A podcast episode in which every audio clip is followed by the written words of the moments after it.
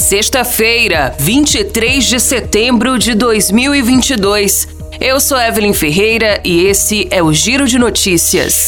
1 bilhão 730 milhões de reais serão pagos a aposentados e pensionistas do INSS que ganharam na justiça concessão ou revisão dos benefícios.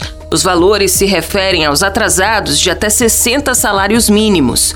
O pagamento foi autorizado pela Justiça Federal em agosto deste ano e esse lote será para aqueles que têm uma requisição de pequeno valor, como são chamados os recursos para esse limite. A quantia vai quitar dívidas de previdência como auxílios-doença, pensões e demais benefícios. O dinheiro é pago em contas abertas pelo tribunal no Banco do Brasil ou na Caixa Econômica em nome do ganhador da ação. Para saber quando receber, a pesquisa pode ser feita com o advogado responsável pela ação ou no site do Tribunal Federal.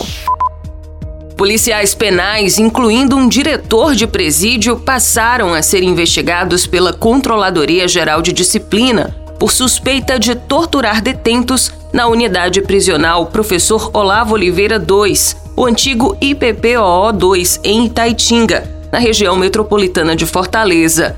A CGD informou em nota que, assim que tomou conhecimento da denúncia, adotou as providências cabíveis para iniciar a investigação por meio da Delegacia de Assuntos Internos. A denúncia foi recebida por um juiz da Corregedoria dos Presídios, que realizou uma vistoria na unidade penitenciária e presenciou indícios de tortura.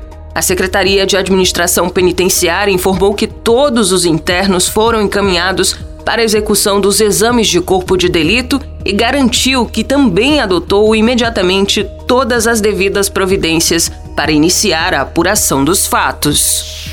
A desembargadora Francisca Adelineide Viana morreu nesta quinta-feira. A magistrada cearense atuou no judiciário por mais de 40 anos. Com o falecimento, o Tribunal de Justiça do Ceará decretou luto oficial de três dias no Poder Judiciário. A causa da morte da desembargadora falecida na tarde desta quinta-feira não foi divulgada. Francisca Adelineide Viana entrou no Poder Judiciário em 1981, no cargo de juíza substituta da comarca de Guaraciaba do Norte. Ela passou ainda, após ser promovida por merecimento, pelas comarcas de Milagres, Juazeiro do Norte, antes de seguir para Brejo Santo. A magistrada veio para Fortaleza em 1991 em uma nova promoção de merecimento para assumir a segunda vara criminal. Ela assumiu o cargo de desembargadora do Tribunal de Justiça em 2011, pelo critério de antiguidade. O Giro de Notícias tem produção de Igor Silveira, na sonoplastia Edinho Soares. Essas e outras notícias você confere no gcmais.com.br.